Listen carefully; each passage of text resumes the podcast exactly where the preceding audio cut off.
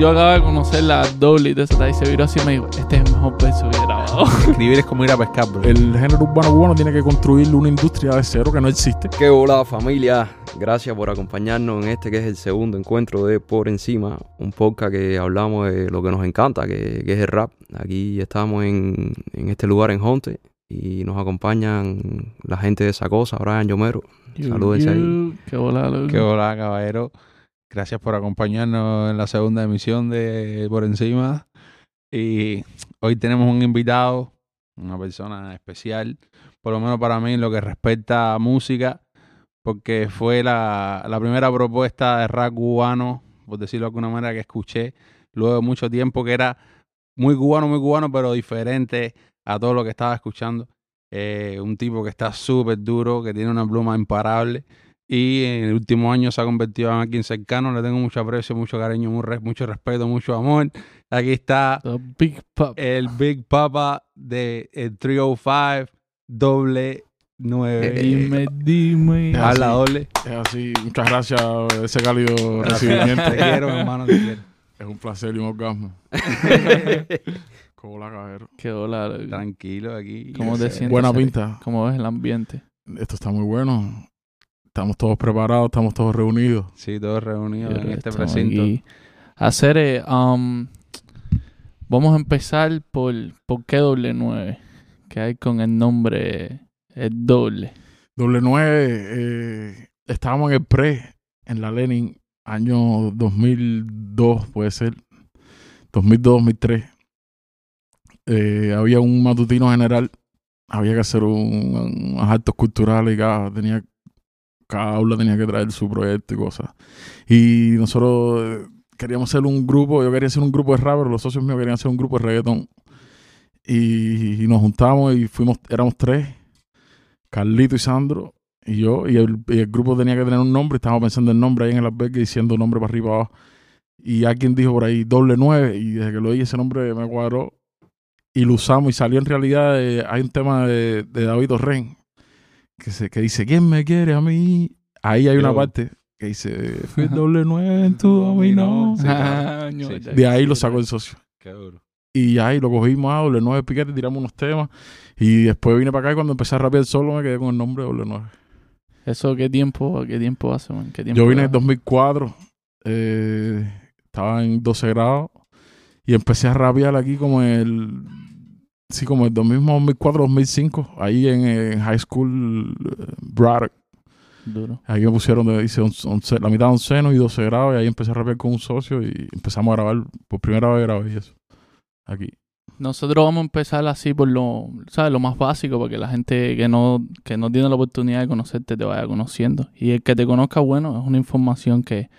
Antes estábamos hablando aquí, antes de empezar el, el podcast, y estabas dando referencia de mucha música. Creo que, a mi parecer, escuchas música buenísima. Entonces, básicamente la pregunta es, ¿qué música escucha Doble 9? Que, que en tu, eh, cuando no estás escribiendo como una máquina, eh, ¿qué música escuchas, bro? Siempre estoy escuchando música. eh, diferente lo que es lo que me, me venga así a la, a la mente. A veces estoy mirando televisión y veo un tema que me gusta y lo busco y entonces ese tema me recuerda a otro y así me conecto. Claro. Ah, o así a veces uno amanece con un, un género en la cabeza o un, un tipo de sonido. Papá, YouTube. YouTube se pone a letal con eso. Siempre estoy en YouTube eh, Empieza buscando por un tema de algo y terminas por otra. tal. Y los chasameos donde quiera que esté un Sí, elevador, los un, sí. lugar. Exacto. Eh, música vieja, música nueva, de todo tipo de género, más hip hop, eh, pero muchas cosas raras. Claro. Sí. Yo quería. um, yo sé que tú eres de Alamar, ¿verdad? Sí, Eh, Alamar es la, como la capital de rap en Cuba. de Y- micro 10. Entonces creciste, me imagino que allá gran parte de la infancia tuya y parte de la adolescencia, ¿no? Y Sí. ¿Tú tienes algún recuerdo alguna peña, algún evento allá que se hiciera en Alamar que tú de chamaquito ya era ahí fuera como con un ambiente moñado, letal? No, en mi secundaria ya habían grupitos de rap y, y si lo hacían igual en los matutinos qué sé yo, y, y yo ahí no, no, no me atrevía todavía, ni pensaba que iba a rapear nunca. De hecho, le descargaba, oía, oía rap, le descargaba la moña y un, un socio una vez me dijo, tú no puedes rapear, tú eres guay, tú no, no- no te va a Sí, salir. Un socio mío está- Había que ser moñero o rockero. Eh, Te quería preguntar, qué bueno que hablaste de eso. ¿Cómo llegó la moña o el ra- La moña es como nosotros los cubanos le decimos a ra americano, lo que sea. ¿Cómo llegó el ra, la moña a ti, a, a tu vida? La moña. eh, se, se oía mucho en micro DJ. Yo me imagino que creciendo, caminando por ahí, se- ya se, se escuchaba la moña por atrás. Eso subconscientemente fue trabajando. Y de momento un día me di cuenta que le gust- me, me- me gustaba el sonido ese, era el que me, me jalaba. Y tuve tiempo también de escuchar un poquito de rock. Y eso, sobre todo en la, en la secundaria. Pero me incliné por el rap. eh, De casualidad era como Socios el, míos el rock, ajá. new metal y esas cosas así. Sí, Limp en ese, en tiempo Sí. sí, era, era lo que se llevaba sí. eso. Eh, escuché Sepultura, eh, Limp Bizkit, Linkin Park, un poco de Pantera, cosas. Entonces, um, ¿recuerdas haberte con qué rapero fue que te enganchaste así de la primera vez? O, algo que, algún- o sea, ¿fue rap americano, fue rap en español, algo, o un rapero en específico solo que empezaste a escuchar a- como a, que- a quemar así? Eh, los socios míos les cargaban al, al rap americano, había uno que les cargaba mucho a DML, el otro les cargaba mucho a Tupac. Um, pero a mí el, el primero así que me jaló, que, que, que era un rapero que lo oía para atrás y para adelante, para atrás y para adelante, para atrás. En realidad fue Vico, sí. El Vico. Es Sí. Vico. Sí, El disco aquel que había muerto, me imagino. sí. Eso lo consumía mucho, mucho, mucho, mucho, mucho. Todo el El tiempo. Vico siempre. Esa es la escuela para, para todos los raperos, yo creo, en español. Sí, y cuando salió Bricha lo cubano fue que por primera vez que me jaló un... Me Era, bueno, me gustaba también SBS. Me acuerdo en los... pero, venía en bicicleta disfrutando un buen sonido. Eh, volumen alto SBS estaba en mis oídos. Yo escribía las letras, yo oía los temas y escribía las letras, Qué los duro. ponía eh, para atrás y para adelante, pausa, play. Y yo escribiendo las letras y mi papá me ayudaba también. Mi papá me escribía las letras y después me las aprendía. Estoy seguro que no se te olvida. Y iba a la escuela y impresionaba a los amigos. Y entonces ya eso me daba... Y hacía eso con el Vico también. Qué Sí. duro, qué duro. Qué duro. Y ven acá, hermano, entonces hiciste como el, el high school aquí y, y, o sea, y dominaste el inglés después y esas cosas. Yo vine, yo estaba en Cuba en 12, 12 grado ya en la Lenin en el 2004 y vine para acá y aquí me atrasaron un año, la mitad de un año para coger el inglés. Eso hice mitad de onceno aquí, de enero a junio, y 12 grados completo también aquí. Eso cogí un poquito de high school aquí, sí, después fui a college. Porque los otros días estamos hablando, o sea, con, con esos cuantos años que tú llevas aquí, que ya tú dominas el inglés bastante bien, o sea, ¿por qué eh, escogiste seguir rapeando en español y no, no te tiraste para el inglés? Yo desde el 2004 aquí, en realidad llevo más, casi la misma cantidad de tiempo aquí que allá, o más. Vine con 17, eh, pero tengo 36 ahora. Pero al final, ¿sabes? Yo soy cubano, yo nací y me crié en. Cuba, es la Claro. es lo que uno era, ¿no? Y, y no me siento, si yo, a veces se me ocurre tal vez algunas cosas ra- para rapear en inglés, pero no, no me jala igual, no me siento tan inspirado. A mí Bueno. me pasa igual, ya que estamos hablando de eso, yo me imagino que hay una pila de raperos cubanos que llevan tiempo aquí o lo que sea. Pero en, en primera creo que el primer lenguaje de nosotros es el español. Y yo, por decirlo de alguna manera, no me sentiría real haciendo algo en inglés, tú sabes, como que un proyecto en específico a lo mejor, tú sabes, que hace falta meter, yo me tiro, tú sabes, sin cráneo. Pero en, lo que, en la pregunta que tú estabas haciendo, me imagino que es lo mismo que le pasa al doble, es como que, loco, yo soy cubano, sabes, como que esto es lo tiene que... sí, tiene que ser que te inspire. sí. y más como es el mercado hoy en día, que no es como antes que era como que todo muy restringido pues, a nivel de disco y cosas físicas. Ahora tú subes un tema donde quiera que tú estés y te escuche todo, a todo tipo de, de, de público, te escuche a todo tipo de idioma, lo que sea. O sea, que el acceso es mucho más fácil. Bueno, ahora um, yo algo que tengo curiosidad, men, porque para el que no sabe, doble es como de la familia, bro. Andamos, tenemos featuring, um, salió en qué clase pinta remix, van a salir proyectos que, que esa cosa esté involucrado. Y nunca tengo la, la, duda, pero nunca me nunca te había hecho la pregunta, hacértela en público. Um, el proceso de escritura, ¿cómo es tu proceso de escritura? Um, en base, ¿qué es lo que te inspira? ¿Cómo- ¿Tienes algún horario? ¿Tienes algo de que, que nos puedas dar una pista de qué haces, bro? Con Eh, tantos versos. Hay, hay varias, varias, como varias aristas, hay varios eh, estilos, ¿no? Hay veces escribo una palabra que me resulta interesante, que oí, o una frase, y después la desarrollo, la incorporo cuando estoy escribiendo ya un, un verso, un tema, lo que sea. Eh, el baño me inspira mucho, la taza. Sentado, van, el, el agua caliente cayendo, shh, el, el vapor en el Sí, baño, ajá. van. Y ahí entonces escribo, ahí escribo mucho, escribo eh, la, la noche. Un, yo siempre estoy despierto por la noche, yo trabajo por la noche y duermo por el día. Eso escribo mucho por la noche. Y hay veces, a ver, últimamente eh, oyendo pistas, busco una pista que me guste, entonces arriba de la pista ahí es que voy escribiendo. Eh, antes escribía a capela mucho sin pistas, escribía nada más por escribir y después le buscaba la pista que le, que le llegaba. Eh, Eso hay, varias maneras. Me gusta eso de escribir una palabra o escribir una frase. Es bueno porque recopilas cosas interesantes que después, vez cuando estás escribiendo, eh, no te vienen a la cabeza, pero ahí las tienes y las las buscas como recurso y las desarrollas. Y a la hora de, de buscar una pista, buscar un instrumental nuevo, ¿tienes algún estilo que te inspire más o algún tipo de, de cosas que te hagan como ser más creativo? No sé, no sé qué tipo de, de, de estilo de, de instrumentales te gustan. Básicamente un instrumental que, que, te, que te levante una emoción, cualquier emoción que sea, puede ser te ponga triste, que te ponga contento, que te ponga eh, bravo, rey para la batalla, o que te ponga tal vez romántico. Eh, tiene que ser que te, que te, que te- Como que que te te toque habla, una ¿no? fibra. Como claro, Algo que te habla. radical, que le radical. habla, exactamente. Sí, eso está buenísimo. duro. Y ya que estamos hablando, bro, de escribir, yo tengo varias preguntas ahí que te, que te quiero hacer. Um, por ejemplo, yo veo que el estilo tuyo es súper, súper, súper cubano. Pero, por ejemplo, si, si tiro para atrás buscando una referencia de algún otro rapero que, que es conocido, lo que sea en el underground, o sea, cual sea el caso, no encuentro algo, alguien con quien yo te pueda comparar a ti en, um, en, en el rap. ¿Sabes? Como que yo veo que tú tienes recursos que son bien influenciados por, por, por la moña americana, a lo mejor, o lo que sea, cosas así. Y también veo que tienes ah, un recurso que me cuadra mucho, que es como que us- usas cosas que ya están hechas por otra gente, pero le das tu propio estilo, tu propio Claro. flow, como en, en el tema Acaríciame un hueso con lo de Virulo. Mm. Lo de yo soy un niño canilla, pa, no sé qué, que tú le diste la vuelta que le diste, y no sé que lo convertiste en una talla de doble, ¿sabes? Como que eso, para que, para que conoce tu música, que en el caso mío, eh, en el último año diría que eres posiblemente de, de- de las cinco cosas que más escucho es la música tuya. Eh, eso es una talla que tú a propósito la tienes en mente, no sé qué, cada vez que escuchas una talla, dices, coño, esto está bueno para coger y meterlo, baja en un tema, no sé qué. O es una cosa que te viene a la mente que tú ni, súper random, así como que no estás pensando en nada y de pronto te viene esa canción a la mente y dices, coño, mira qué bueno estaba esta talla, no sé, como que puedes explicarme un poquito el proceso de, de- ese ejemplo, por ejemplo.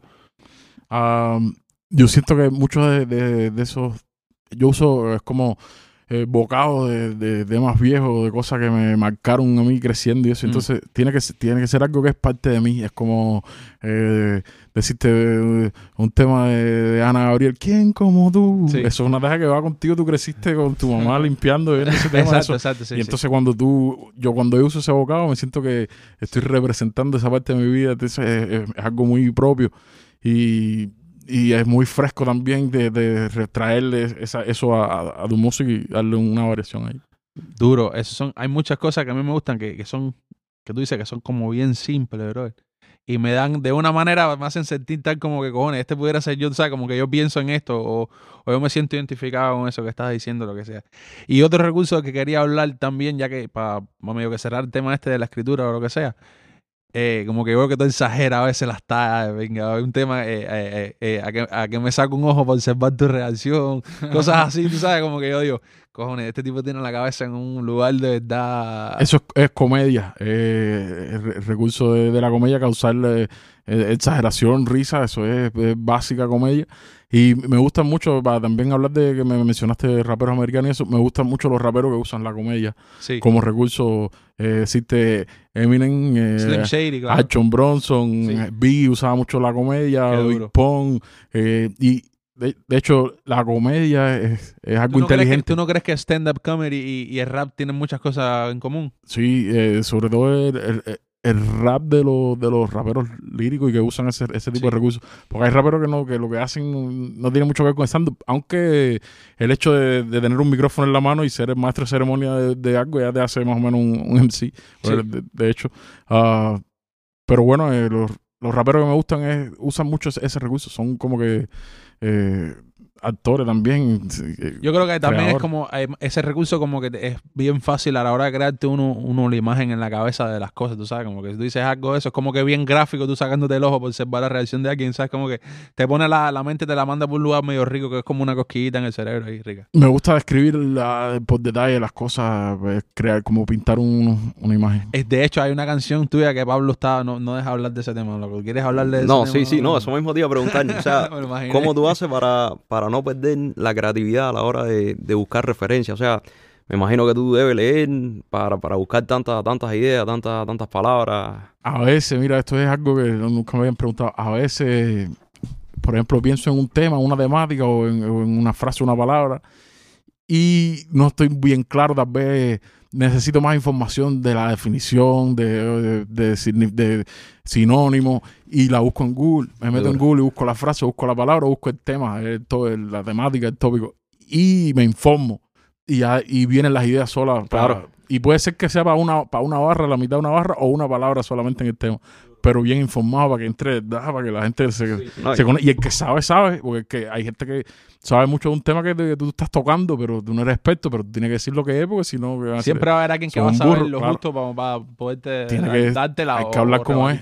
no, y que esa búsqueda conlleva más ideas ya para terminar el verso. No, o- durísimo, durísimo. O sea, con, con esa referencia. Eh, es, es arte, pero es ciencia también. Tienes- Uno es un científico de, de- si lo quieres hacer bien, si te, te da orgullo lo que tú haces y, y lo quieres hacer eh, al detalle y con, con un valor mucho más allá de, de lo que pueda significar estar cantando en un lugar un momento. Tiene que hacer una obra, ¿no? Si- si- eh, a mí me da mucho orgullo lo que hago y, y a veces es como que cuando tú estás en depre, cuando tú no estás, que te sientes que no, tu vida no tiene valor, que tú lo único que haces es trabajar y estar como un ratoncito en, en, en la rueda, tú dices, coño, el día de mañana eh, ya no estoy aquí en este plano, pero mira, mi música está ahí, dejé, y, ¿sabes? Si Dios quiere, de, eh, eso Como que te crea un propósito a veces. para ¿no? siempre. Claro, Sí. por en eso... el caso mío, rap representa eso, como que un Claro, propósito. por- por eso uno pone tanto énfasis en que la música de uno se escuche y que, y que pase a la posteridad. Y entonces la gente, mucha gente piensa que la fama, por, por, por fama, por, por ya porque te reconozcan o por la vanidad de sentirte que eres bueno en algo,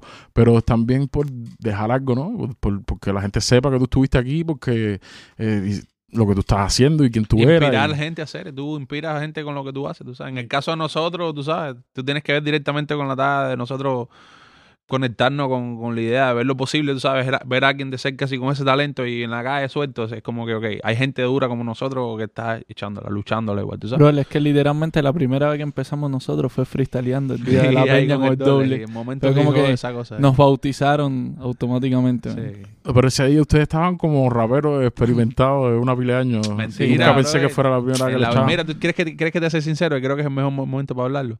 Yo estaba intimidado porque tú entraste por la puerta. Sí. Yo estaba parado con Brian ahí y yo dije, loco, ese es doble. Yo te había visto en el concierto de B que habían hecho una vez por ahí, no me acuerdo en el lugar, pero hacía una pila de tiempo. Y ya yo sabía quién tú eras, bro. Ya había escuchado tu música y todo.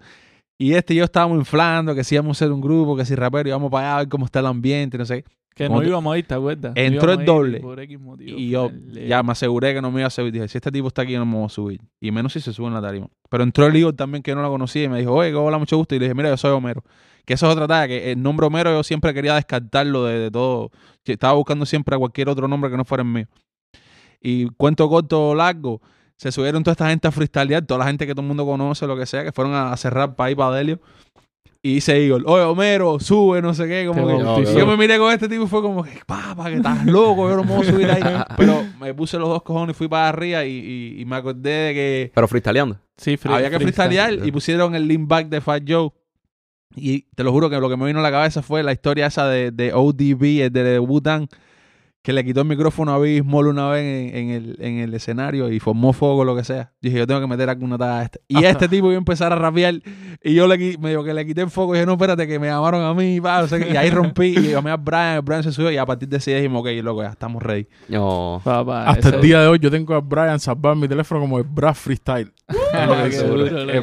Oye, hay un video de eso por ahí, man. Sí, lo Sí, bro, eso, eso es épico porque ese fue literalmente el principio, man. Oye, un charao para Mickey Flow, ¿será Sí, la peñera de él? la Shout out pa' y, Mickey para Flow. el, y para el eterno de Delio, bro. Sí, bro. Charapa El Delio, templo, bro. Charapa B, el bonche. Seguro, Eh, ¿no? Saludos, seres y oportunidad que, que- que- que le dan a, los- Sí, a los esa- raperos. Esa es la otra. Háblame de eso, bro. Como que ah, presentaciones que has tenido que tienes así que lleva cerca en tu corazón, bro. En realidad, si yo estoy aquí hoy, si par de gente ha oído mi música y si hay gente que me descarga y eso, en realidad ha sido por las oportunidades que me han dado eh, otros artistas, otra gente que, que están en, en, en el ámbito de uno y eso, que ya tenían su plataforma, ya tenían su gente que los escuchaba y los seguía. Sí. Um, en realidad, yo- mi, eh, lo que, mi promoción y lo, lo que mi trabajo en redes y eso no es, no es muy eh, profundo, así de veo, más o menos descargo ahí, pero es personal y es eh, en, mi- en mi onda. Entonces, si, a- si uno, la promoción que ha cogido uno y la, a donde, ¿sabes? A los oídos que ha llegado la música de uno ha sido por la oportunidad que me han dado de, de fichurear, de colaborar o de, Sí. de subirme en una tarima con ellos. Eh, saludo a mis Tejaca, a mi Sorte, saludo a Mickey Flow, Raúl del Escuadrón, Sí. eh, el Tiger, eh, gente que ha trabajado con uno que... que- Magnífico. el magnífico, Eh, sí, eh, saludo seguro. al magnífico DJ Con, Hay otros chamaquitos Ah, que, sí. que hacen reparto, que el chamaquito la máscara va. Anónimo, esos chamacos, sí. Esos, todos esos temas a están alguien. duros, mi hermano. eh, Ven acá, ya que estamos hablando de eso, um, hay dos, dos preguntas que te quiero hacer sobre eso que estamos hablando. Ok, la primera, que es la creo que la más importante. ¿Tú crees que la unión de rap y reggaetón ayudaría a género de rap hoy por hoy? ¿Sabes? Sin, sin ya la, la ideología que teníamos hace un, un tiempo atrás los- de la referencia, ¿sabes? De todos los raperos que escuchábamos y lo que nosotros teníamos entendido que era real y toda esa historia. Hoy por hoy, ¿tú crees que el rap y el reggaetón pueden encontrar un- una forma de, de ayudarse mano a mano para subir un escalón en lo que viene siendo comercialmente hablando el rap? Claro, ser, para mí no hay, eh, para mí no hay mucha diferencia. Yo lo, yo lo veo como género urbano, básicamente vertientes de hip hop. eh, pero, ok, en- en- entiendo la diferencia, Sí. pero igual se, se, se une, es, es muy cercano. Entonces, yo como rapero que le descargo el reggaetón a la misma vez, me viene muy fácil hacerlo un tema de reggaetón o de reparto y, en- y en el mismo y en el mismo feeling que lo que lo que lo hacen la gente que hace reggaetón nada más o reparto nada más o hip nada más puedo hacer un tema de hip hop nada más con rapero nada más que, que Claro. esa misma eh, Eso te- te quería- esa era mi segunda pregunta, básicamente, pero te quiero te quería decir algo. Ah, yo te lo digo más que nada por, por como uno pensaba, por lo menos como yo pensaba antes, era como que, ok, si tú eres rapero no puedes hacer radicales. Por lo menos los cubanos éramos así. se vive mucho en Cuba Sí, sí, sí, se eh, veía mucho eso en Cuba. ¿verdad? Yo creo que Miami sí. me ayudó a ver las cosas un poco diferentes. Y lo otro que te quería decir es que eh, te quería preguntar si tú ves, porque por ejemplo, eh, hay mucho, hay muchos reggaetoneros, por ejemplo, Yomo, Coscuyuela y cosas así, gente así, que escriben sus versos de reggaetón en rap. Y después lo llevan a reggaetón. Que nosotros hemos hecho eso. Hay canciones por ahí que no han salido tú y mía que son así, son versos de rap en reggaetón. Pero te quería preguntar, por ejemplo, la canción de, de Goat o El Chivo, que tiene las dos versiones, que de las dos me cuadra más. ¿Eso tú lo escribiste consciente que era un reggaetón o era un verso de rap que lo convertiste? No eso era un reggaetón desde el principio Sí, eh, o sea, hay una pausita. Se nota la diferencia cuando se escribe un reggaetón a- o- y cuando es un rap que se llama reggaetón, ¿verdad? puede ser a veces sí a veces no depende del tema ¿Cuál es la diferencia para ti? Mira, el, el tema que hice con el Magnífico, esos versos eran para un tema de rap. El de. Hey, Sí, yo lo Lenny, escuché en un freestyle. tiene Sí, lo escuché, tú, lo tienes tú lo subiste a un freestyle, ¿verdad? Eso está en, free- eso Sí, está en freestyle. sí. De hecho, en unas pistas de Biggie. Esos Sí, esos son están temas de duros, rap. esos Duro, duros. son muy duro, de muy rap. duro, muy duro, muy duro. muy duro. Y. Y eh, para mí se vincula mucho. Y depende de, Yo de siempre, cómo tú lo hagas. yo siempre cuando, cuando me preguntan entre la diferencia de rap y reggaetón, que intento explicarle a la gente que es ritmo, bro, él es un ritmo diferente. Siempre pongo el ejemplo del doble, mira qué casualidad, porque el tipo rapea arriba de un... Y en realidad se puede rapear sobre mucho. tú- yo- te puedes Ah, rapear sobre sobre. Ahora mismo tú pones una balada. Si la pones de la sea. manera correcta, tú puedes rapear ahí también. Entonces, hay, un, hay un- una especie de cliché que, que, tú sabes, que eso es parte de, de, de la música vieja, bro, de los ardianos y todo eso, como que Sí. era Y una más guerra que nada, reggaetón, eh, rap. Más que nada, en el tiempo mío, lo que me, lo que me molestaba era que compararan la manera de escribir de los raperos con los reggaetoneros. O sea, como que, ok, bro, dime que uno está más pegado, dime que uno, como más- uno cobra más caro la entrada, entonces, pero a la hora de, de la Del música, arte, claro. de, de la Bueno, en- letra, bro, no me hables, eh, no me compares por poner un nombre. No, es que no voy a poner nombre porque eso está full. No, pero- pero- en el hip hop siempre ha habido eh, tirante entre el underground y lo comercial. Hasta Claro. en el americano. Sí. Eh, ¿Tú tienes y- idea de de por qué- de por qué? Porque yo, yo he escuchado muchas versiones de gente que, que ha estado presente ahí, lo que sea, pero tú tienes alguna como teoría de, de por qué esa talla.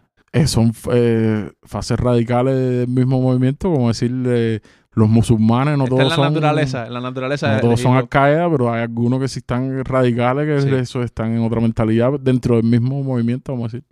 Yo creo que lo, lo más lo más que me, que, que me hace como que, ah, ok, y lo que más que me, me hace como justificar fue lo que vi en una entrevista que dijo Bian el otro día, como que que esta gente estaban usando, ¿sabes? Todos los cingados estos de Cuba y todo eso, el gobierno estaban usando el reggaetón como para opacar el movimiento que tenían los rappers. Entonces, esta gente no tenía como más salida que, que, que como que, ¿sabes? Decir, qué volá, esto es lo que ustedes tienen para mí, tú sabes, y ponerle el dedo a esta gente igual. Y eso medio que yo lo entiendo poniéndome en los zapatos de toda esta gente que estaban luchando por echar para adelante el movimiento y todo el drama de la música protesta y todo eso. Tú sabes, como que eso lo entiendo, pero de ahí en fuera no entiendo cuál es la, la, la, la riña con, con esto. No, siempre se ha dicho que de- en hop siempre se ha dicho que lo que, que los poderes están más interesados en promover eh, la parte comercial del del género porque es menos problemática Eso es un hecho. con la crítica social. Y entonces, eh, es verdad. Y a, y a la misma vez, la gente, mucha gente que no está dentro del movimiento y que no conoce y que no sabe en realidad lo que le gusta a la gente, puede pensar ignorantemente que, que, que eso es lo que, lo que le vende o que la música underground no, no camina, no se puede, uno, un rapero underground no puede vivir de eso, un músico eh, Sí. así eh, activista no puede vivir de eso, pero eso se ha probado erróneo. Mucho, eh, hay muchos raperos underground que viven de eso y, y es, y es un género que mucha gente le descarga. So, poner el ejemplo, vamos a poner el ejemplo de los raperos cubanos. ¿Qué es lo que tú crees que, que, que- que en lo que estamos cogiendo nosotros para llevar a, a otro nivel eh, la música nosotros como, como comercial? Tú sabes, como que a nivel de, de, no sé si a nivel de disquera, porque no sé mucho de eso en realidad cómo funciona, pero a nivel de, de gente invirtiendo dinero en ti, ¿tú sabes? ¿Por, por qué tú crees que no se ve tanto eso como, como en la música americana? Sobre todo con el movimiento que hay aquí en Miami. Exacto, man. con, con- O sea, no, con todo el en Miami, en Miami. Latinoamérica, en España, ¿sabes? El mundo está lleno de raperos durísimos, entonces de pronto tú ves a cualquier re- reggaetonero que no es ni tan bueno que lo firman enseguida, por- a, a lo mejor por cómo luce, o por cómo se viste, o por, por alguna talla que dice. Porque no es comercial, bro.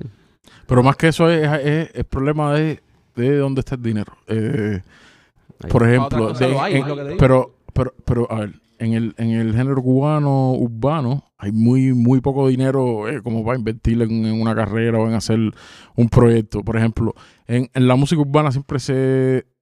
ah, es muy clásico que el, dinero de la calle es el que se que mueve la industria. Por ejemplo, en, es sabido que entre los raperos negros americanos o en, o en los raperos, los raperos puertorriqueños, los reggaetoneros, es el dinero de la calle que impulsa esas carreras y se lava dinero a través de las carreras de ellos. Y básicamente son gente con dinero de la calle, de drogas, etcétera, y de cosas de la calle que quieren lavar su dinero y a la misma vez les gusta el género y les gusta esa música y les, les gusta ese artista y piensan que es una buena inversión y además tienen ya la infraestructura porque hay tradición de, de esa música a, haber eh, explotado comercialmente y haber podido hacer dinero a través de, de ello, de ese género, de esa música. En, en el género cubano eh, hay muy poca gente que en realidad ha podido hacer, de- decir, dinero serio con, con el género urbano cubano y además eso hay muy poca gente que está dispuesta a invertir en eso, porque no, en primera no creen en, en, en eso porque es un género joven y la gente vieja, tal vez con dinero, incluso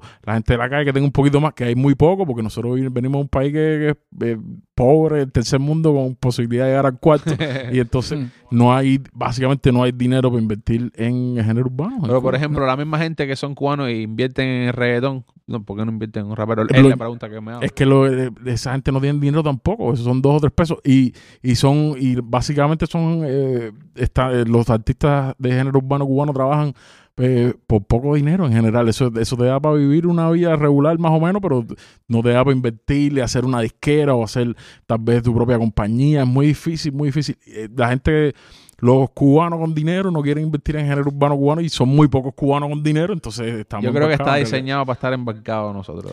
Es, es construirlo de cero. El, el género urbano cubano tiene que construir una industria de cero que no existe. Y poco a poco, va, eh, ¿sabes? Hemos, hemos avanzado bastante.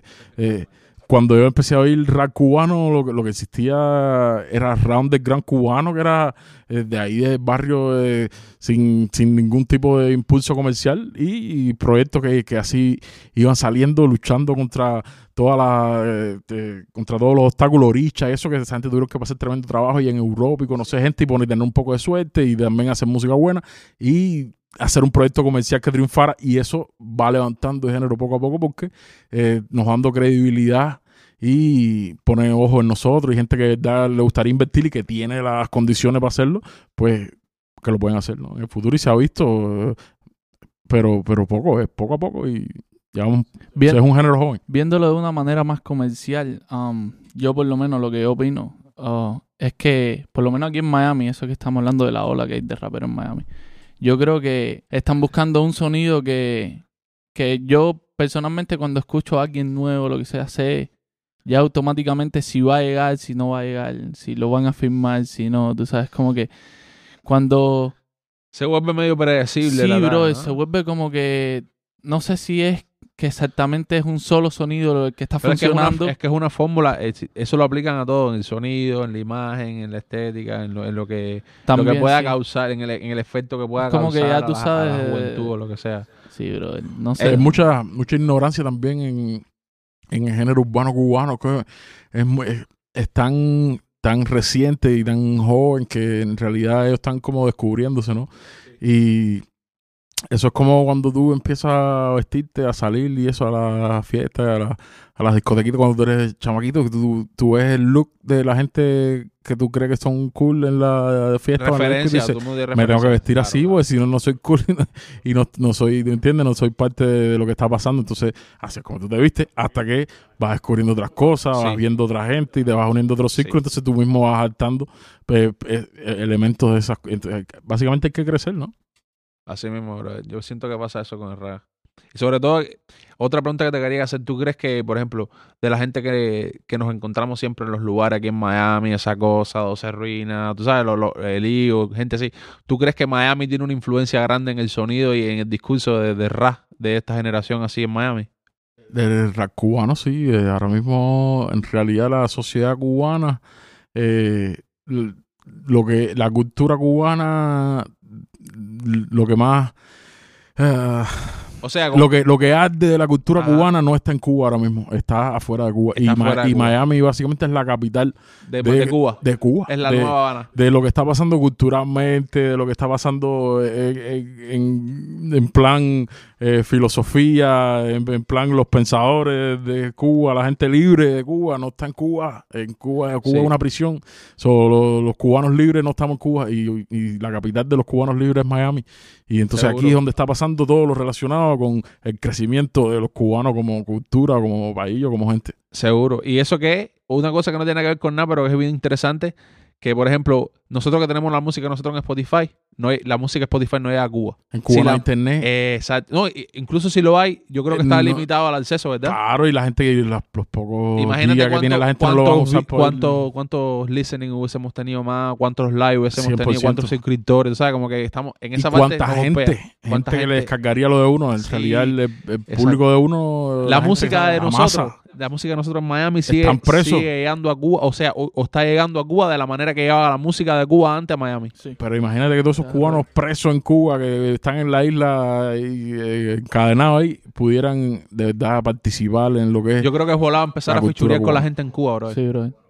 Empezar a fichurear con la gente en Cuba creo que es una vía de, de, de poner la pincha a uno ahí. adentro. desencanta un poco porque es difícil ah, darle, por, por ejemplo, seguimiento, tú, porque yo quisiera fichurear con los artistas en Cuba y me quisiera también rapear en Cuba, ir ahí y tirarle a un concierto en vivo y grabar y poder hacer video ahí y ser parte de, de Eso ahora ese- mismo ese es, muy complicado. Claro, y frustra. Entonces, de- de- uno muchas veces. Pero la música, uno cree que es muy complicado veces, pero por ejemplo, el socio mío me puede llegar a hacer y él- las voces de él me las, me las manda. Y me manda, por ejemplo, un beat que quiere que yo me monte, me monta la voz, me manda el beat. Entonces yo lo produzco aquí y ya sale en cualquiera de los dos canales la pincha bien hecha, tú sabes, no es como que una, una calidad más buena que la otra ni nada. Entonces como que si nos metemos a- a- a- adentro de la talla, hay vías de, de, de fichurear con la gente en Cuba hacer y hacer el, el movimiento de rap cubano y el de rap cubano en Miami uno solo, ¿entiendes? Claro. Y, y está lo del paquete también. eh, de- Duro, sí, el paquete Yo, San- San básicamente, he pagado a gente que me dicen Para que "Este te es pongan el de paquete". tanto", ah, para que te pongan el paquete. Pero tú no, en realidad tú no sabes quién te escuchó, ni quién te oyó, Sí, ni si está claro. en el paquete de verdad o no. Qué duro. Pero, pero bueno, es como que. es como un que streaming underground. Ajá. Eh, fantasma. Y son limitaciones, Qué bro. duro, qué Son- duro, qué duro. Pero imagínate tú que básicamente tú estás pagando para que te, Para que te escuchen. Es como pagar una promo, mucha gente que pagan promo y pagan seguidores y cosas así. Ajá, pero eso es pero eso es algo que tú puedes seguir y es algo que tú puedes Sí, es diferente a nivel, ah, sí, hay niveles. hay niveles. verificar. eh, pero esto, esto es algo completamente underground. Entonces, esa es la naturaleza. Yo creo que ahora la tarea es que, que nos hables un poco doble de, de lo que viene, bro. De qué proyectos vienen, cuánta música. Nosotros estamos desde adentro y sabemos, pero la gente se merece saber cuánto, cuánta, cuánta música viene, qué, qué tienes pensado, si puedes dar alguna pista de, de algún nombre, de alguna referencia de lo que vayas a sacar. Háblanos específicamente, ya ser sin tanto rodeo. Sí, sí, sí. De, sí, tu, sí. de, de tu mixtape que viene ahora, bro, es de la liga, bro. Que es lo que Qué bola Tengo- con en realidad tengo cuatro, cuatro proyectos, cuatro Ah. álbumes. No, algunos les digo mistake, otros álbumes, pero son cuatro colecciones que las quiero sacar urgentemente, la seguida uno tras el otro sin parar y sin avisar. Eh, eh, tengo y son, yo nunca he sacado en realidad una colección o un álbum o un mixtape. He sacado cinco, cinco, cinco temas eh, sueltos. De temas sueltos en realidad tengo como cuarenta y pico en la en los streaming. Por Ah. alguna razón no había sacado En álbum? realidad, como yo quería que si sacara un álbum, un mixtape que tuviera cierto impacto, ya que, que hay hubiera. Gente que más o menos escuchara uno, lo sigue, porque no quería como que sacarlo así por sacarlo. Más gastarlo. Sí, eh, duro. gastar las balas. Entonces, eh, ah, pienso que ya me estoy poniendo viejo y tal vez Qué duro, man. Eh, haya que hacerlo. Y hay- Eso, ya hay eso. un par de gente que escucha la música de uno, entonces que lo apreciarían y que me lo han pedido. En realidad, me lo han, me han- hay gente que me ha hablado y me ha dicho, coño, ¿cuándo vas a hacerlo? De, de- eh, ya te hace falta. Y, y pienso que es verdad. Y lo, los que ya quiero sacar entonces ya todo lo que tengo, todo lo que he hecho hasta ahora en mi, en, en mi música, en mi vida, eh, lo quiero poner básicamente en, en colecciones. Todo tengo, organizado todo. Ajá. Tengo Claro. a la mar de mixtape. eh, que eso son. Quiero tal vez poner los temas más viejos ahí. Eh, tengo. Tengo el álbum mío, como decirle, el primer álbum que se llama Mierda. Se llama, eh, eh, que básicamente se, cada le- letra significa mientras intentemos, encontraremos respuestas desde afuera. Mierda. Es un día Duro. arrebatado, se me ocurrió ese. Y a ver, tengo otro que se llama Los Patriotas. Los Patriotas, eso va a ser como eh, featuring. Featuring también. Featuring. En los dos primeros. Yo hago mucho featuring. so ten- eh, tengo mucho, mucho, mucho featuring. So, hago featuring en todos los álbumes, pero los dos primeros tal vez sean más míos. Entonces, Los Patriotas, mucho featuring. Y eh, con gente mía, con gente que les cargo, que ha trabajado conmigo. Y um, la Liga, doble 9 present la Liga Ok. con usted, eh, eh, Zagoza en escena y eh, todo eh, la gente de la liga, los consortes de nosotros, ah, que se merecen su mención. Sí. Está eh, 12 Ruinas, El Gato y Cristo.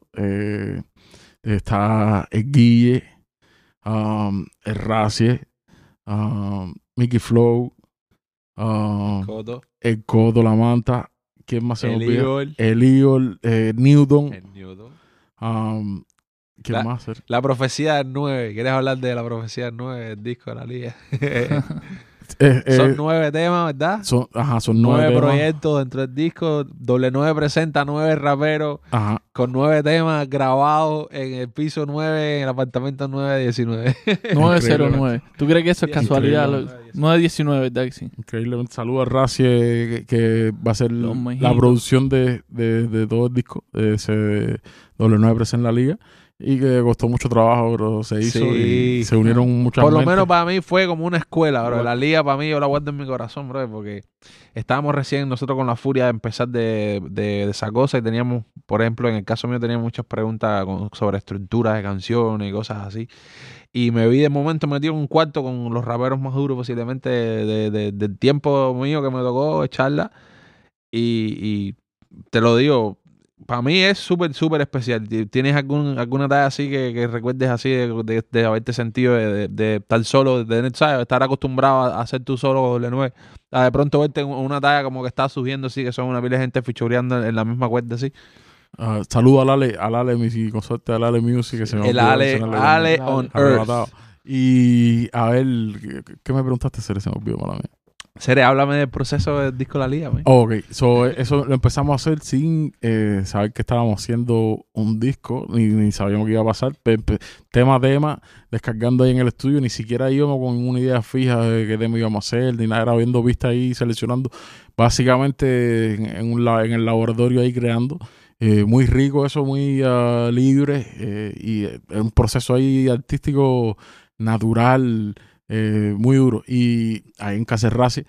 Um, y al final eh, no sabíamos si íbamos si iban a hacer temas sueltos, si se iba a hacer un disco, quién iba a sacar el disco, pero de la manera que se dio todo y la manera que lo, que lo juntamos y que se dio y pasó, eh, pasó así. Y eran al final eran socios míos que, que conecté eh, se hicieron socios entre ellos. Sí, sí. entonces No, y además que estás tú en todos los temas. Básicamente, porque son, eh, son los socios míos. y Entonces yo iba, yo, ¿sabes? Íbamos ahí a, a trabajar, a colaborar. Y, y así, así pasó. o sea, Por lo menos nosotros, quien nos presentó a Racio fue el doble. Sí, no, el doble fue el que Sí, hizo el la- que toda hizo la, la conexión. conexión, Sí, exacto, Sí, sí, no, no, el socio Exacto. mío de diferentes ámbitos. Mire, el, el Ale trabajaba conmigo eh, Exacto. en el hospital, en una unidad psiquiátrica. eh, el Guille Racio lo conocí a través de eh, la peña de Mickey Flow, que lo conocía a través de Oscarito, mi consorte, que, que es su hermano. Eh, a ver quién más.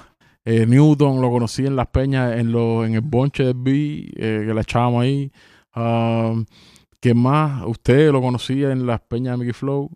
Sí, hacer. Sí, de- eh, básicamente tú fuiste el que hiciste la conexión. Y otra cosa que yo te quería preguntar, brother, que yo, como dice el hombre, cuando surgió el proyecto de la liga y, y toda esa historia, yo llevaba menos un año rapeando. Eso fue, es, pa, si a Palome fue una escuela, para mí eso fue, yo literalmente lo, el primer tiempo iba ahí a mirar, después fui poco a poco hasta que ya, tú sabes, eh, empecé a soltarme un poco, pero fui súper tímido, y, yo una de, una de las cosas que yo te quería preguntar, a la hora de grabar, yo veo que hay mucha gente que graba por pedazos, veo que hay gente que tiene diferentes formas de, de, de completar una canción y yo veo que tú grabas Graba de una. el verso entero, tú sabes, tú llegas y grabas de una varias veces con varias intenciones y te quedas por con una. Yo he tenido personas que me han dicho que es mejor por pedazo, para la hora de la respiración, la entonación. ¿Por qué lo haces así? Eh, hay, hay, eh, hay muchas maneras de hacerlo, ¿no? Muchas maneras de, muchos caminos para llegar a, a Roma. Eh, básicamente, cuando empecé a grabar um, con mi socio Alex Orue, que fue uno de los primeros productores que, que me grabó, que además eso está durísimo, un chamo que fue a la escuela para eso. Um, él me hacía hacer todo el verso de una. Eh, era, era, era la forma de que él decía que era mejor. Y entonces, básicamente me acostumbré a hacerlo así. Al principio, por, por supuesto, es difícil. Y yo no, yo prefería hacerlo poco a poco, pues pedazo a pedazo. Pero él me hacía hacerlo de una, hasta que no se hacía de una completo y bien, no, no salía de, del- del, del micrófono. Y era frustrante. A veces te hacía el verso un millón de veces y ya la última vez estaba encojonado, ya, ya sudado, colorado. Y ahí era que te lo echaba, ¿verdad? Como él quería. Y me decía, ahora sí. Entonces, Ahora sí. y entonces me, me acostumbré a trabajar así y hoy en día, am, si no lo hago así, no me siento cómodo. Tiene que, a veces te hago en dos pedazos o, o- depende si trabajo. Mira, cuando he, gra- he grabado con Molano, a Molano le gusta más eh, estructurarlo en pedazos. Dice, él piensa que suena así mejor y él insiste en eso. Y entonces a veces, pues uno sigue lo- las, las instrucciones que está produciendo, ¿no? Pero en general me gusta hacer lo- los bloques de una y me gusta hacer los coros de una. Yo pienso que eso depende también de la intención que tenga ese verso. Porque, o sea, si tú lo que quieres comunicar, eh, la, la, la, la energía que lleve ese mensaje, o sea, lo tienes que grabar de uno, ¿entiendes? Para ir, para ir dándole dinámica a la, a la voz que estás haciendo. Yo soy muy emo- emotivo, me, Claro. me- me meto mucho emocionalmente en los temas y, lo siento, ¿verdad? Y es como que a veces eh, de- es como que vomitarlo, tienes que sacarlo Sí. de ti, es como Eso es una algo que fiebre. me, me cuadra de- del estilo tuyo. Y otra cosa que yo creo que es indiscutiblemente una de las cosas que más te hace eh, como que, que la gente te puede identificar es por tu voz, bro. Tu voz como que característica. ¿tú crees que la voz tuya es algo, o sea, la voz tuya era algo que tú desde el principio tenías visualizado, así que ibas a sonar así, eh, ¿sabes? O fue algo que en la marcha fue formándose y fuiste like, sin darte cuenta, a lo mejor cambiando cosas, porque a mí me ha pasado, en el caso mío digo, coño, hace un año atrás o hace unos meses atrás no sonaba así, me daba cuenta que, que me daba por esto ahora, ¿tú sabes? En el caso tuyo fue así. Sí, eh, es algo que tuve que buscar.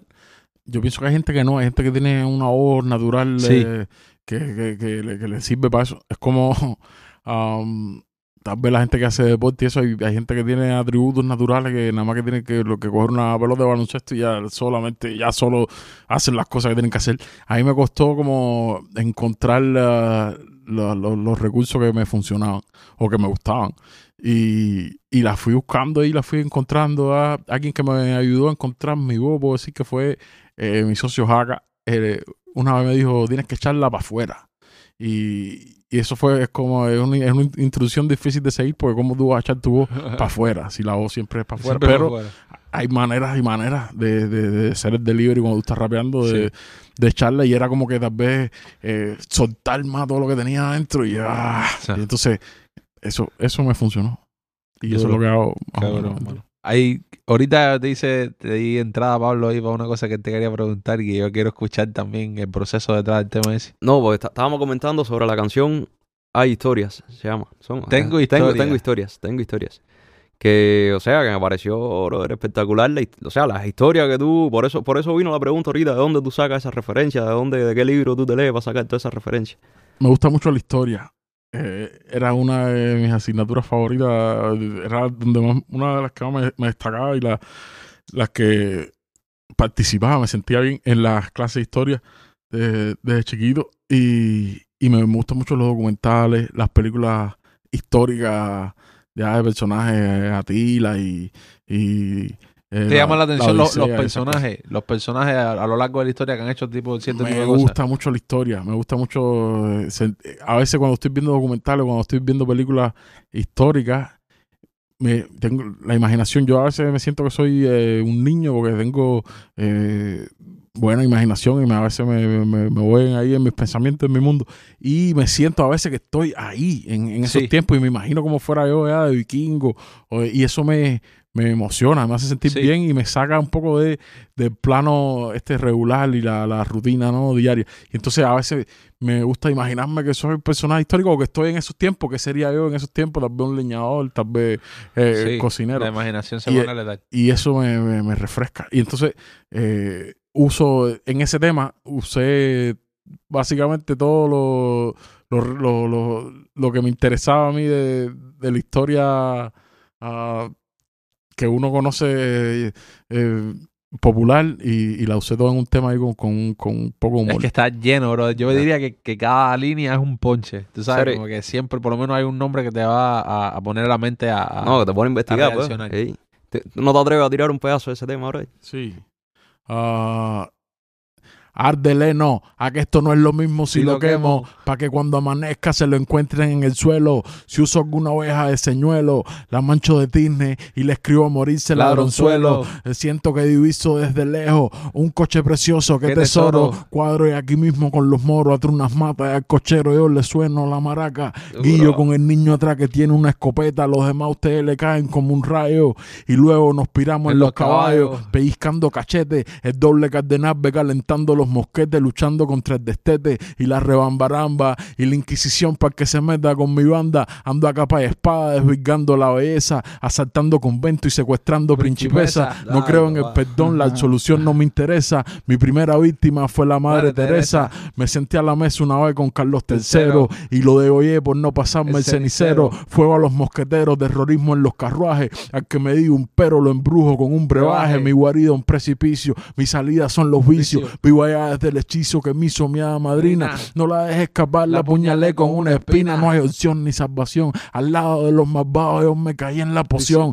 Embarazo India ruina, conquisté Palestina. Y una catapulta fue mi Primera primera tarima. Maestro de grima, puntiagudo del estileto, fuga en la mazmorra durmiendo con esqueleto. Tengo un amuleto que me dio un viejo pirata, lo cambié por una bota. Le faltaba una pata. Ah, Qué duro, hermano. Oh, qué Oye, duro. hacer ese tema estaba bien, Eso cabrón. está- eso es un Hacer, ya te digo, bro. el- Eso, con- ¿contra qué tú vas a tirar eso en el rap cubano? ¿sabes? A mí lo que esa me forma gusta- de escribir, ¿con quién? Me gusta el doble que tú le dices, tírame un pedacito y, y te tira Y te el lo tira. 64 de- con todo el flow in- incluido. Lo que Eh, duro, lo- Es como eh, pintando una, un- una imagen. Sí. Tú sabes que yo pienso mucho que escribir es como ir a pescar, bro.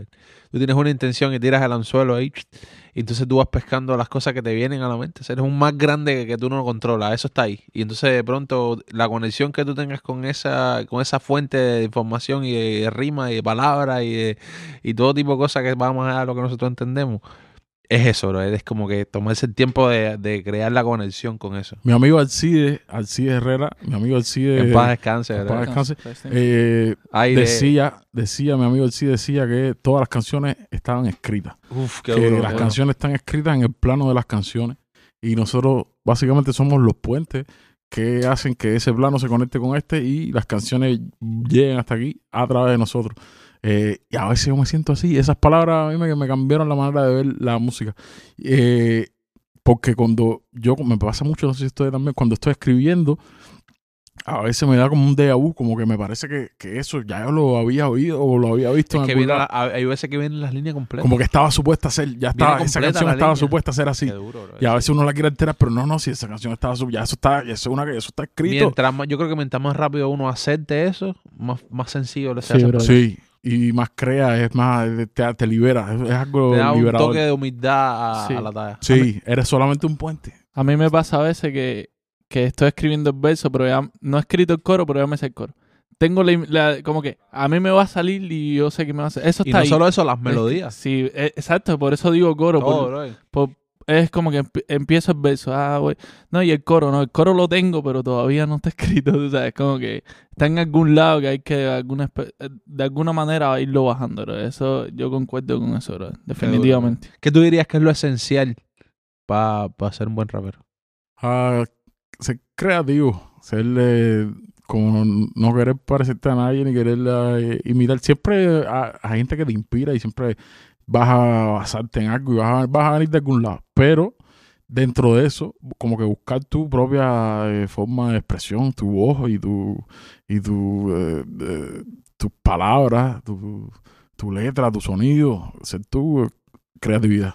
Yo creo que estás haciendo una buena pincha con eso. Sí, seguro, definitivamente. si ese es el gol tuyo, bro, hace rato, búscate otro gol ya. creatividad y, y hacer algo um, inteligente, algo consecuente, algo que, que- que- además yo soy eh, loco en cuanto a eh, como la forma en la que creo no tiene mucha a veces estructura es lo que lo que salga pero a la misma vez darle la intención de hacer algo bueno que tenga sentido dentro de tu locura no al ese darle algún tipo de sentido como como una película que, que, cuenta una historia. Hay veces que uno se estanca y, y, y viene bien una rima que es como muy personal y yo digo, pero si yo entiendo esta alguien más, alguien más la va a entender. Tú sabes, como que yo la tiro, la Sí, referencia. sea referencias personal. personales y cosas Sí, chaval, sí. Como una buena película, un buen libro, todo, todo tiene sentido. ¿no? Muy Seguro. bueno. Una pregunta que te quiero hacer. um, ¿Le descargas al, al sonido nuevo que ha cogido el rap? O sea, el- el- la- como, como que, por ejemplo, el trap, el drill y esas cosas. ¿Es una talla que te llama la atención o es algo que tú has tenido como que adaptarte por, por una cuestión de, de- de cultura? Yo pienso que sie- siempre cuesta trabajo eh, a las generaciones viejas de todos los tiempos critican a las generaciones nuevas eh, por su forma de crear, ¿no? Entonces, a la sabiendo eso, eh, tengo que darme cuenta que mi opinión a veces está basada en lo que ya yo sé. Y entonces eh, tienes que tener la mente un poco abierta en ese sentido, y pero te cuesta trabajo tratar de que te guste algo que no te gusta. Pero so, Se siente satisfacción cuando lo hace también. Sí, pero a la misma vez es un proceso liberador. Tú tienes que abrirte ahí hasta que tú encuentres algo dentro de eso que tú que te guste, que te sientas representado, que te haga sentido. Y poco a poco me ha ido pasando eso. eh, no le descargaba atrás nada. Al principio muy poco. Incluso al, al, al rap de americano sureño, eh, no le descargaba mucho. Alguna gente, Little eh, Wayne esas cosas así como... la Little Wayne sí le descargaba un poco de TI y cosas específicas, pero no al A movimiento sureño de rap americano en general. No le descargaba mucho antes, ahora le descargo un poco más y le descargo un poco más al trap, algunos artistas en específico, incluso, Incluso al el drill. uno, se te- uno aprende a relajarse con esas cosas. Claro, y, y ahí mientras más, y aparte mientras más ellos se van desarrollando, porque eso son es, secuelas nuevas dentro de género, y entonces mientras más ellos se van desarrollando, más música buena van haciendo. Y hay cosas de ellos que te van interesando cuando ya están desarrollados como artistas. Y eso es lo que pasa. ¿Qué, qué referencia tiene en el rap en español?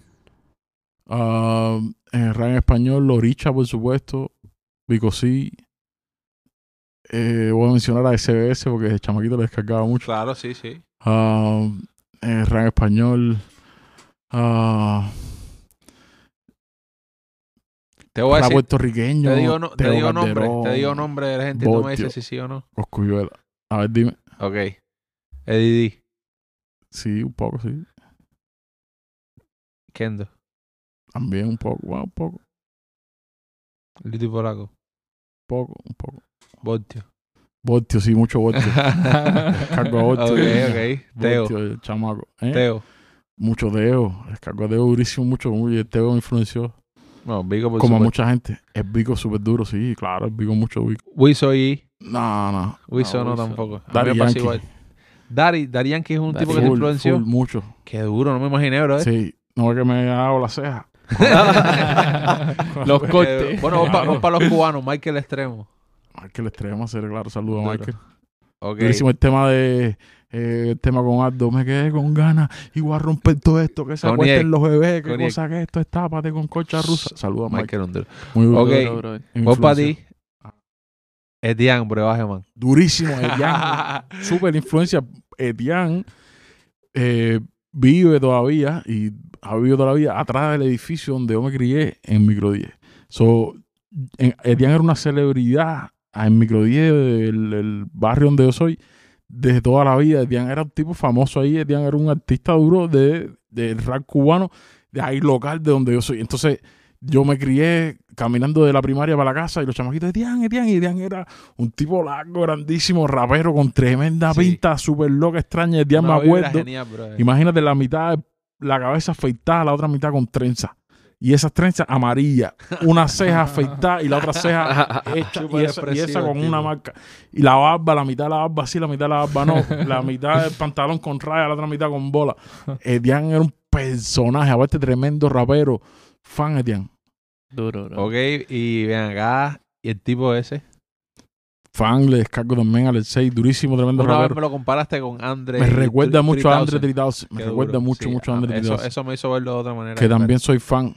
Y muy duro ese estilo, súper creativo, muy bueno. Jimmy con clase. Jimmy, le descargo a Jimmy a hacer, claro. Hay un tema de Jimmy que eh, eh, respiren. Respiren. Contra, el el suelo. suelo ¿Tú sabes no que se están en el tiren. video esa canción? loco?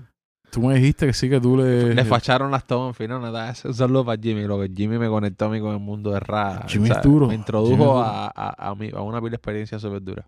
Y tiene temas duros de rap Es un, es un único. historiador de rap cubano, loco. Tipo es como un. Ah, tú vas y le preguntas lo que tú quieres, el tipo tiene una respuesta. Creo que es DJ también. Si no, él es, es productor, es DJ. es- domina los elementos. El rap cubano tiene mucho. El rap cubano es muy rico, el rap cubano es muy duro. hacer. Qué duro, mi hermano. ¿Tienes nombre de algún rapero americano bien influente en, en ti? Ah, Action Bronson. Tss, Claro. No, Action Bronson. Cuando yo escuché Action Bronson, sentí que tenía un gemelo en un universo paralelo. Action Bronson en- era eh, chef, cocinero, ah, y guay, rapero de Nueva York y eh, gordo. Y entonces, eso, El combo perfecto. duro, y una pinta súper retro, y aparte, eh, fumeco, eh, personaje, tremenda pieza, y me sentía muy eh, identificado. Action Bronson, búsquenlo, si no han escuchado a Action Bronson. Un poco underground, pero duro. ¿Algún Mucha otro que tenga para de Eh. referencia así duro que tú consideres? A ver, eh, eh, los clásicos. Pues, ¿Tú quieres, ¿Tú quieres que te diga clásico? o Que, No, el- lo que la referencia tuya, ni siquiera Big algo que Pong, Big Pong, Biggie, Method Man, uh, Red Man, mu- muchos neoyorquinos, Busta Rhymes, Eminem, Duro. eh, East Coast, mucho East Coast. Sean Price, estábamos hablando de Sean Price ahorita. Es que estuve, es que eh, yo he tenido etapas que le, le voy descargando Claro. y voy igual. escuchando mucho de eso, ah, después lo quemo y me voy para otro. ah. No hay nada como, como encontrar un Uno rapero nuevo no que te- escuchaba, que te- claro. Aunque sea viejísimo. Sí. "Papá, esto es todo un mundo nuevo completo Sí. que se abre para mí ahora mismo. Me pasa con los nuevos, con los viejos, me pasó con uh, Currency. Uh, Wiz Khalifa empecé a oírlo cuando, cuando hacía mistake, cuando, cuando todavía no había explotado. Um, y, y- y tenía etapa que eso era lo que oía mucho, que oía eso nada más. Um, Griselda, bro. Griselda, me Me gusta pasó mucho. durísimo. Benny, West Side Gun. Me encanta West Side Gun. me bro. gusta más Benny, oigo más. Benny durísimo. Y, Benny y. Conway, los dos son muy liricistas, muy duros. sí, bro. pero dentro de ellos Benny. Es Benny a, mí, a mí- a- mí lo que pasa es que él, como suena West Side Gun es tan diferente a todo el mundo, ¿sabes? Como que es, es tan él, tú sabes, como que me cuadra, me Ah, encanta. Benny es muy lírico. Sí, no, no, es un monstruo. Benny the Butcher. Benny. que no lo he oído que The lo. Butcher coming, nigga. Benny the Ujú. Butcher, Action Bronson. Pero No con Action Bronson me pasa algo que, que sí me siento ah, identificado. Y aparte el loco tiene su programa de televisión, eh, muy cómico. ¿Hay algún featuring que te cuadraría hacer con, con, con algún rapero, por muy grande que sea? Que tú dirías, ok, este es el featuring de mi sueño. Par de featuring, no me dé uno solo. Pa- par de ellos, los Sí, que sí, te vengan a la mente. ellos, sea de género que sea, no tiene que ser un rapero. Abierto. Ah, me gustaría echarla con Aldo sería. Ah, duro. Sería. Y con el B me gustaría echarla. Buena tarde. Ah, Juntos separados. No, si te imaginas ser Juntos eh, juntos de nuevo. El doble Oye, la fila verdad es con triquear, el- la verdad es triquearlo, mira, coge Sí, con un verso de ¿te uno, imaginas? con un verso del otro, ¿Te Y imaginas después- lo pone, No. yo creo que te mandan a matar por la venga. Dos pájaros, un tiro. Huevo de unificar de vez Más todos los nunca le reinos. a bonches, ¿eh? La Qué prueba, duro, eh, mano. Alcide, eh, Alcide, mi socio Alcide me decía que yo era la prueba unificadora de los reinos. Mano, Duro. con Así, el sí. reggaetón, por lo menos a mí la Sí. mente me la abriste, bro. La prueba unificadora de los reinos. El tema ese con, Sí. con, con el Tiger, me abriste la mente. Y, el te- y con el magnífico, sí. Sí. Sí, pero más del Tiger, bro. Sí, Bro, yo le descargué versos magníficos. Full. loco. Full, full, full, está full, bien. full, full. Y el coro. Sí, Hey, hacer. lady. El Tiger está duro también. Sí, no, no. Tiger es Por supuesto. Ah, Sí, sí, Es ese es clásico, clásico. ¿no? Ese es es clásico. Y Yo tengo una versión de ese tema que es solo. loco, yo no sé si tú Que no sabes se esto, parece a la otra. a la jevita como le ese Sí. tema, loco. Ese el tema. verso tuyo. No, y Sí, tira por frases que son supuesto. clásicas, loco. Por lo Ah, menos no. para piquete nosotros. Sí. Ver, Luego ¿cómo lo cuál? de eh, tengo par de tacos enrolados en las chopetas. Qué bola Ah. que hizo. No, el tema de la Papo. chopeta, ño, que La chopeta. chopeta. Y es con. Y bola como el coro, ¿no? Hacer- tema ese, cómo, cómo llegó la unión esa doble nueve De la chopeta. Sí, Ah, mira eso, mira, es interesante. Ah, o sea, a yo le, yo le había es- escrito un par de veces por Facebook eh, mandándole mis temas y lo invité también a una peña que nosotros ah, hosteábamos.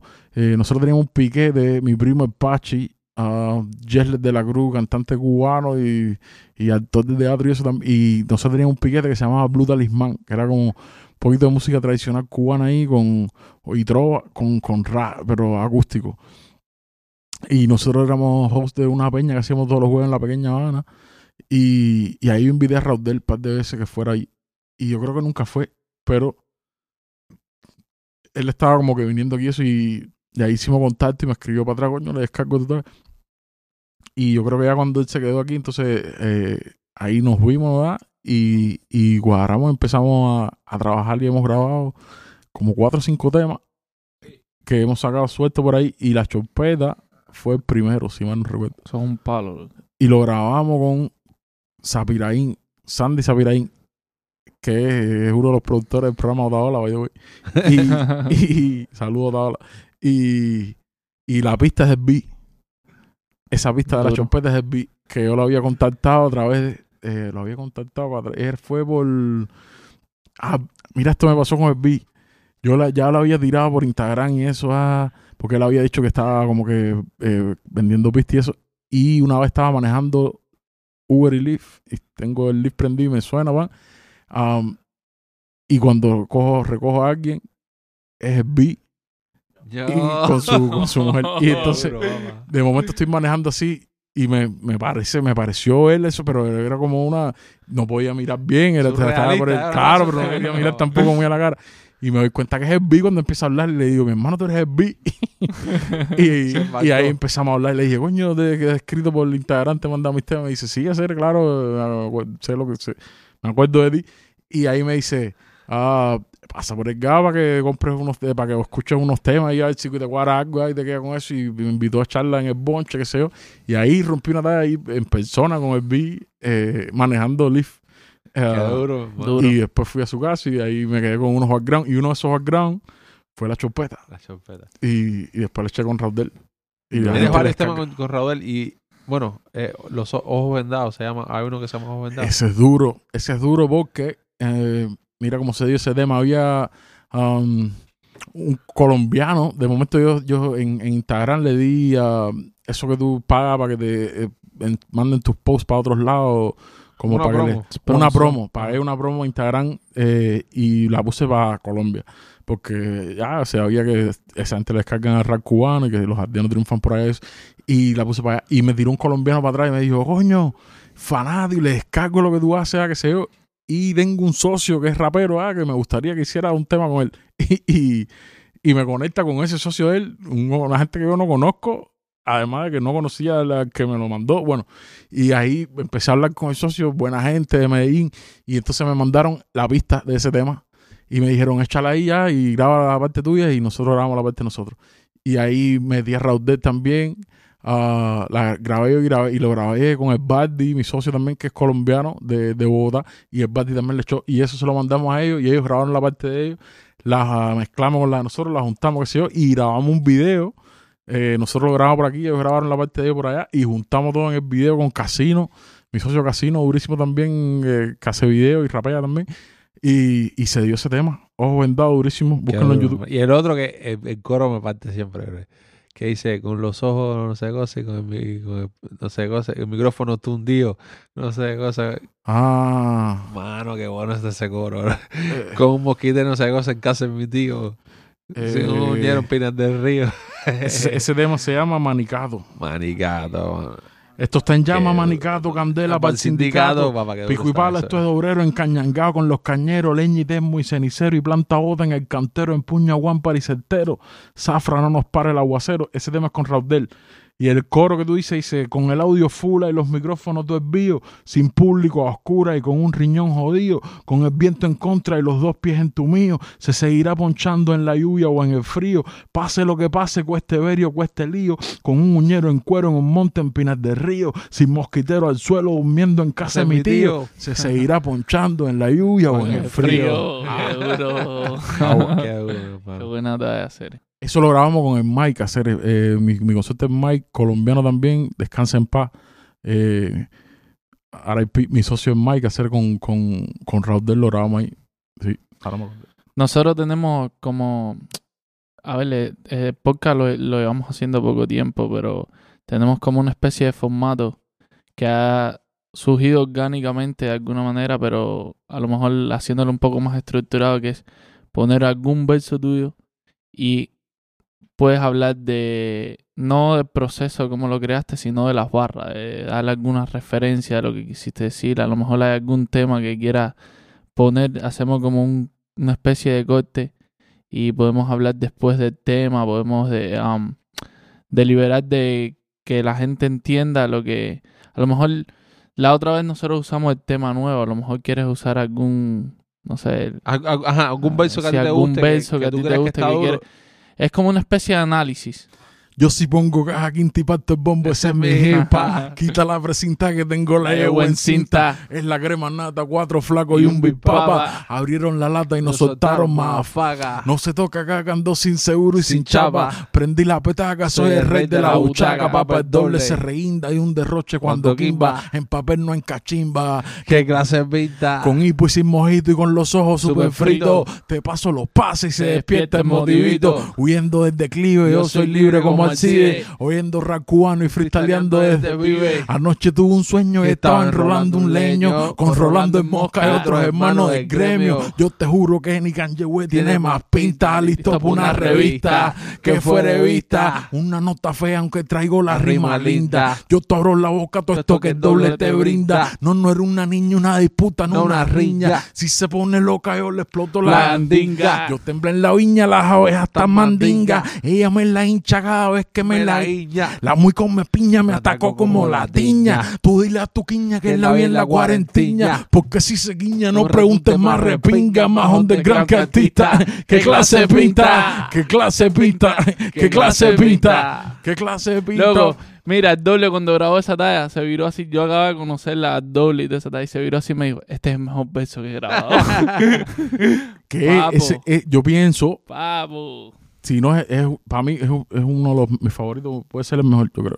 Duro, es que está muy bien. Ese es uno de los versos más duros que he Explica un poquito el verso ahí, ok, vamos a empezar. Sí. Yo sí pongo caja quinta y parto el bombo, ese es mi hip. Eso, bien, se explica solo. La caja de de bombo. Exacto, ajá. Pero con- es una es metáfora dentro de metáfora sin desaprovechar ninguna barra. Quita la precinta. Caja quinta y parto el bombo, ese es mi hip. Ajá, sí. Quita la Hasta precinta. que tengo la ego en cinta. Ajá.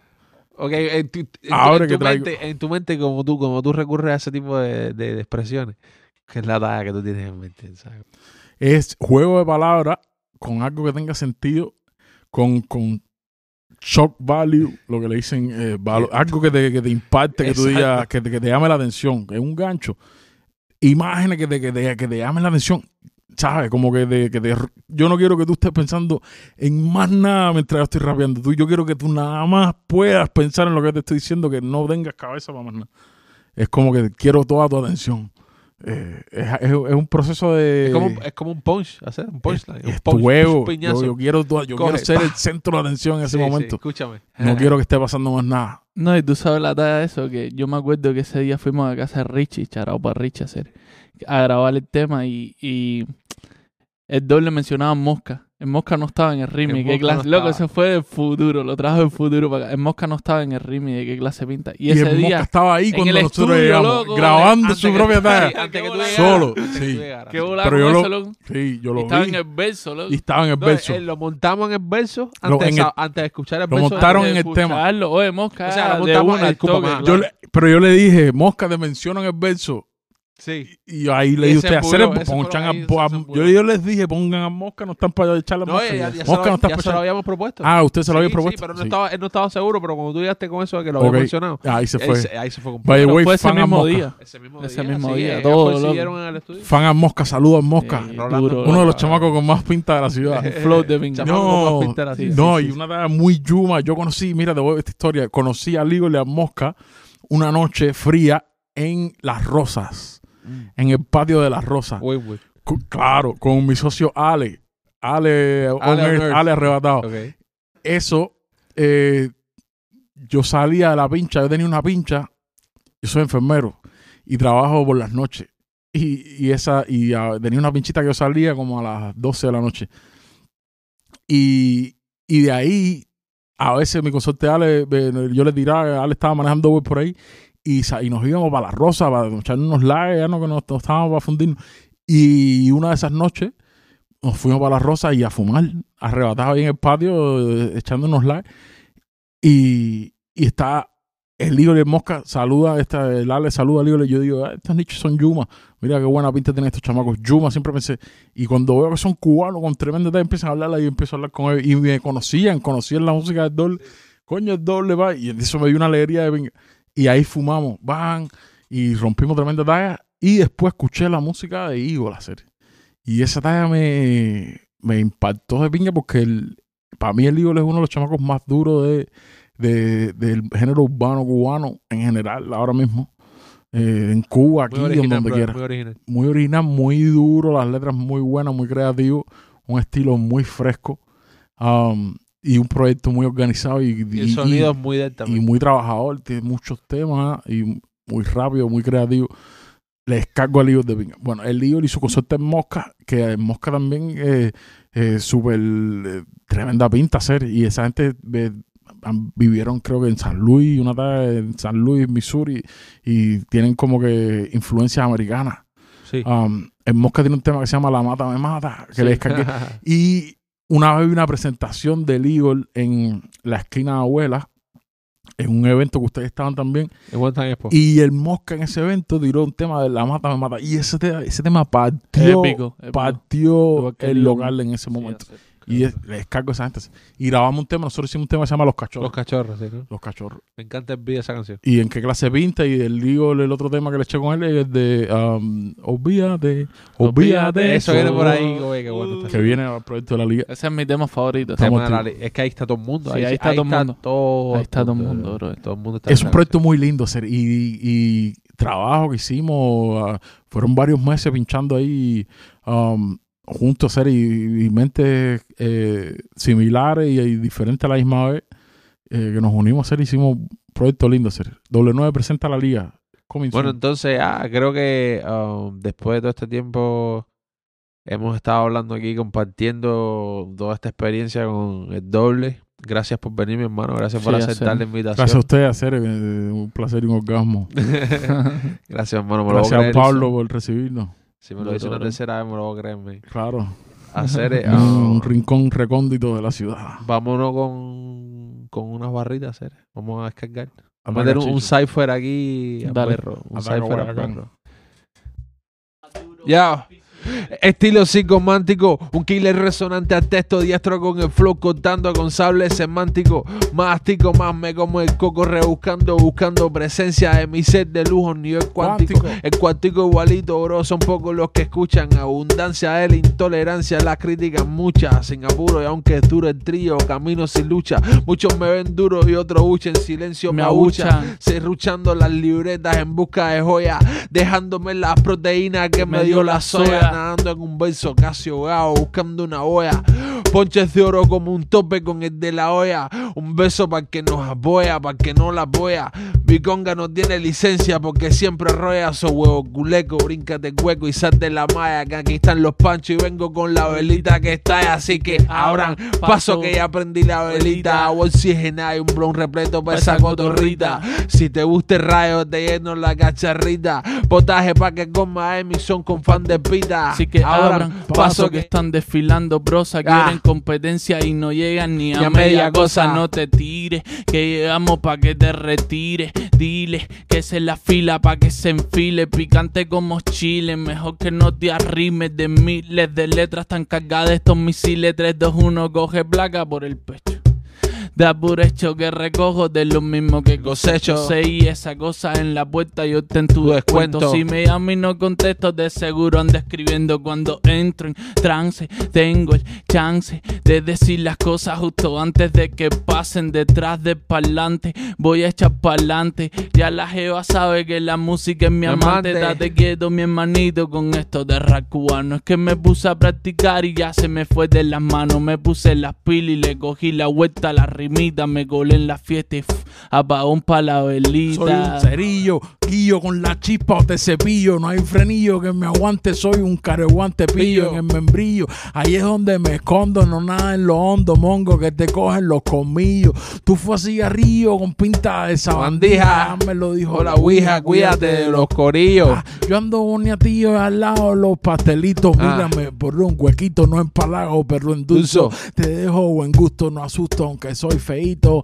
Ando derechito, pli que nadie me jorobe, me rejode. Tener que estar viviendo en un reloj para ganar Es uno el arroz, te dejan todo picadillo. Se quería buscar un chillo y al final se enamoró. Y hablando como los grillos, me piro. Son 16. Te embarro, límpiate el face. Soy un chamaco mameito, está fine. Ah. Y esta onda Way for Life no la cambio por nada. Así que abran paso que ya prendí la velita. Agua oxigena y un buen repleto para esa cotorrita. Si te gusta el rayo, te lleno la cacharrita. Potaje pa' que coma Emison con pan de pita. Así que abran paso que ya prendí la velita. Agua oxigena y un repleto para esa cotorrita. Si te gusta el rayo, te lleno la cacharrita. Potaje pa' que coma Emison con pan de pita. Gracias a todos por acompañarnos en este viaje. Gracias otra vez al hermano, al doble, a Ceres. Eh, un honor, un placer tenerte aquí, bro. El, primer invitado de por encima. Y como siempre, agradecerle a mis hermanos Brian y a mi hermano Pablo por, por acompañarme también en, en este viaje. Y yo acompañarlos a ellos porque todos nos acompañamos y todos nos tiramos el paño cuando nos bañamos. Yo Eh, creo que ah, estuvo buenísimo, man. Yo creo que la Durísimo, me pasamos encantó. bien. Me encantó. la- Hubo la info, hubieron risas, freestyle, verso. Yo creo que una, una noche completa, bro. Yo estoy súper contento con, con lo que se hizo, man. No sé qué piensas tú. Gracias, Pablo. gracias por la invitación, muchachos. La pasamos bien, la pasamos de pinga. Saludos a Pablo eh, en las postrimerías eh, de un rincón incógnito de la ciudad. Descárgale, De descárgale esa cosa, sigan extensiones podcast. Estamos conectados, sigan a la liga, sigan a W9, búscame en Instagram, búscame en YouTube, búscame en Facebook, búscame en todas partes. Si me ven en la calle no me saluden. Y si te vieron fue un porno. Ah, claro. Si ya me viste por ahí fue en una película porno. Duro, Por hermano. encima.